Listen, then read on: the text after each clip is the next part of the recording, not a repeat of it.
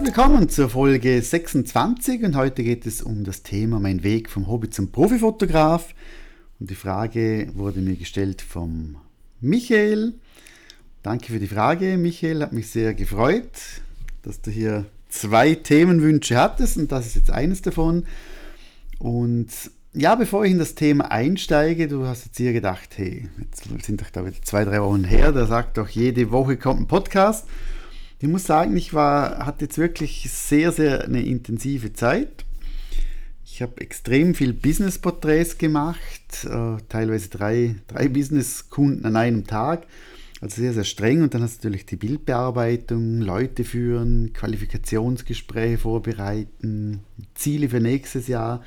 Ich muss sagen, mir wurde einiges wirklich klar, der Weg, den ich nächstes Jahr ein, ja, gehen möchte habe ich wirklich jetzt sehr fokussiert vor meinen Augen. Das ist nicht jedes, nicht immer so, weil ich immer tausend Dinge gleichzeitig machen möchte und immer das Beste machen möchte. Und jetzt ist das erste Mal, dass ich sage, okay, jetzt weiß ich genau, was ich möchte, wie ich es möchte. Und, und ja, ist ein cooles Gefühl, wenn du wirklich mal wieder klar den Fokus vor den Augen hast, viele Sachen streichst. Also ich habe jetzt einige Sachen, die ich nicht mehr mache Dazu aber sicher in einer anderen Podcast-Folge mehr. Ähm, heute geht es darum, eben, wie bin ich überhaupt so als Profifotograf geworden. Und ich glaube, wenn ich, man, ich glaube, das geht dir auch so, egal in welchem Bereich du arbeitest. Du arbeitest, du wirst auch beim Fotografieren immer besser, du, du, es, es wächst einfach. Und dir ist eigentlich gar nicht bewusst, was du eigentlich alles geändert hast, verbessert hast in den letzten Monaten, Jahren in der Fotografie, in deinem Job, in, deiner, in deinem Wissen, was auch immer. Das merkst du eigentlich erst dann, wenn du vielleicht wieder Bilder anschaust, die du vielleicht vor zwei, drei Jahren gemacht hast und denkst, okay, früher habe ich echt Pünktchen, Pünktchen fotografiert. Also geht es mir, wenn ich die ersten Bilder sehe, die ich gemacht habe mit meinem Baustrahler, gelbstichig, harte Schatten, also uh, Halleluja. Begonnen habe ich, das wissen vielleicht die wenigsten, aber meine erste Lehre war Radio-Fernsehtechniker in Österreich und ging dreieinhalb Jahre. Ich glaube, zwei Jahre alleine war ich mehr am Kühlschränken Fernseher ausliefern als wie im Reparieren. Hatte auch mal einen Stromschlag, ich glaube, da geht man jetzt noch nach.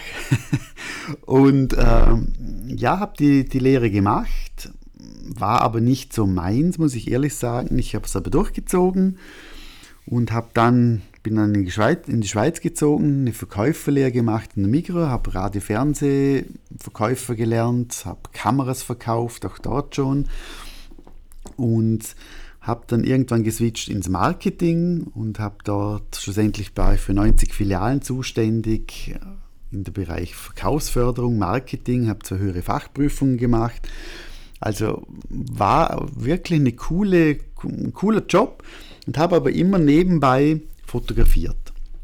Und immer, außer mal einmal, glaube ich, in Griechenland, da war ich mit meinem Kollegen, da habe ich mal Landschaften und Boote und Meer fotografiert, aber sonst immer nur Menschen. Immer. Und wollte auch eine Lehre machen als Fotograf, aber mein Vater hat gesagt, lern was Gescheites. Und dann habe ich ja was, was Gescheites gelernt. Das heißt, ich habe jetzt wieder einen blöden Job als Fotograf oder nichts Gescheites. Nee, schlussendlich war ich auch sehr stolz dran.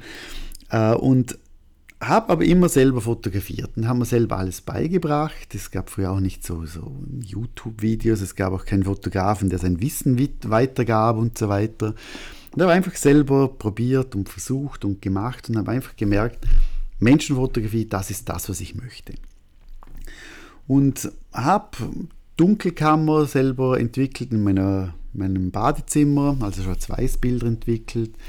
Ich habe viel notiert, was ich falsch gemacht habe. Ich habe viel gesehen beim Entwickeln, was ich falsch gemacht habe. Und irgendwann äh, ja, habe ich eine Freundin kennengelernt, also Freundin, eine gute Freundin, das ist immer noch eine super Freundin von meiner Frau und von mir, die, die Sandra. Und das war eigentlich so, ich hatte eine Kollegin oder eine, nein, eine Bekannte von einer Bekannten, von einem Bekannten so, die hat bei mir Fotos gemacht und hat sich bei Sandra schminken lassen. Sandra war oder ist immer noch eine, ich sage jetzt eine Make-up-Artistin, hat jetzt ein Kosmetikstudio mit Angestellten und so weiter. Und die Kollegin von der Kollegin Kollegin hat sich dort schminken lassen, hat dann erzählt, dass sie zu mir geht. Dann ist die Sandra dann gekommen mit ihrer Familie, weil sie gesagt hat, oh, cool, ein Fotograf, gehe ich mal schauen. Und so hat sich eine tolle Freundschaft entwickelt und ich habe dann gesagt, du, machen wir es das so, komm doch zu mir ins Kosmetikstudio, wir machen ein Zimmer, dann kannst du hier mal anfangen fotografieren, wir schminken, du fotografierst. Und, ich, und so hat das eigentlich mal angefangen. Und ich kann mich noch, kann mich noch erinnern, ich, ich hatte ein Shoot, also das Shooting mit allen Bildern, äh, mit Styling, das hat glaube ich 80 oder 70 oder 80 Franken habe ich hier verlangt, ganz am Anfang. Und ehrlich gesagt, ich war so nicht überzeugt von meiner Leistung, dass ich immer gesagt habe, Sandra, kassier du bitte ein, ich traue mir nicht hier Geld verlangen dafür. Also ist ganz, ganz schräg. Und ja, so bin ich halt eher, glaube vom Typ eher so ein bisschen zurückhaltend und, und, und meistens selber nicht ganz so zufrieden mit dem, was ich mache mit der Fotografie, aber das ist, glaube ich, allgemein bei vielen so. Und so hat sich das entwickelt. Das war, ich hatte einen weißen Hintergrund, aber kein Hintergrundsystem. Ich hatte nur eine Holzstange, da hat mir der Werner, der Mann von der Sandra, geholfen. Eine normale, normales, äh, so eine Schnur zum Rauf- und Runterziehen.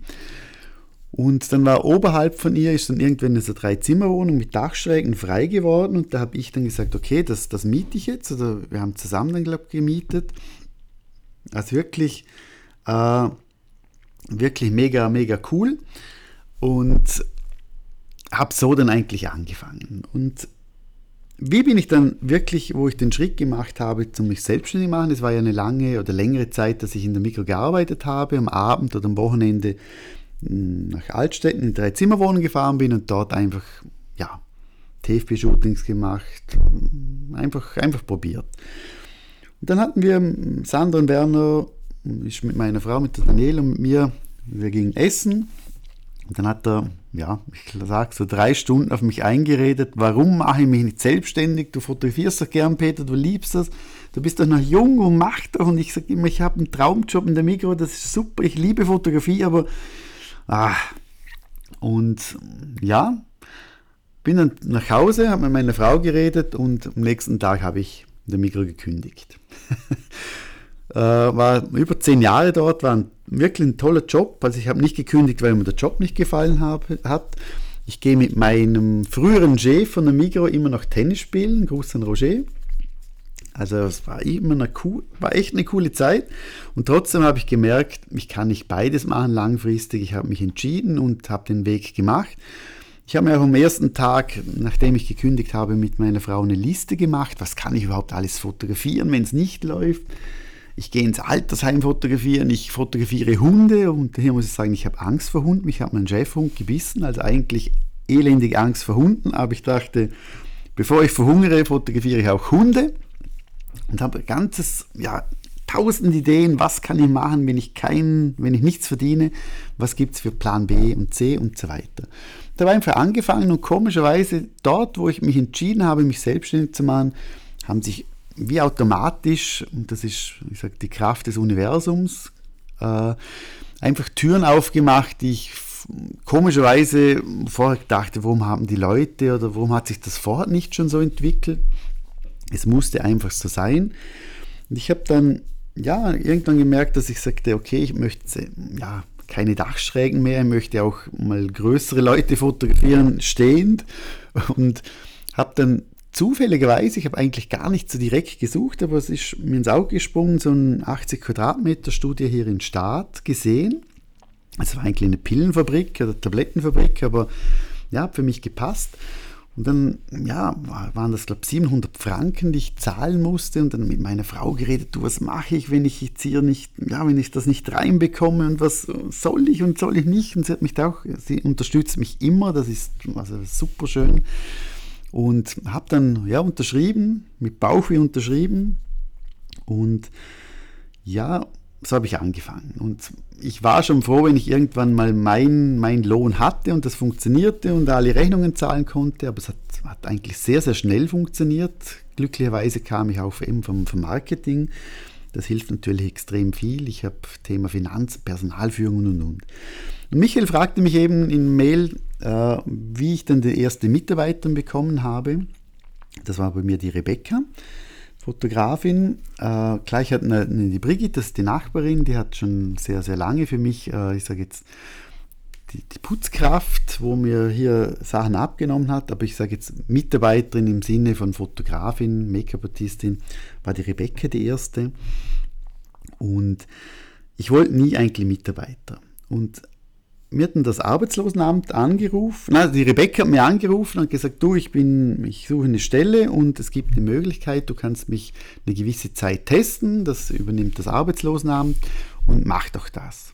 Ich dachte, ich brauche niemanden, nee. Dann denke ich, okay, gratis testen, ja, ja okay, ich habe doch Bilder zum Bearbeiten, ich habe Hochzeitsbücher zum Machen, ich habe ganz viele Sachen, ja, okay, komm, wir machen das mal.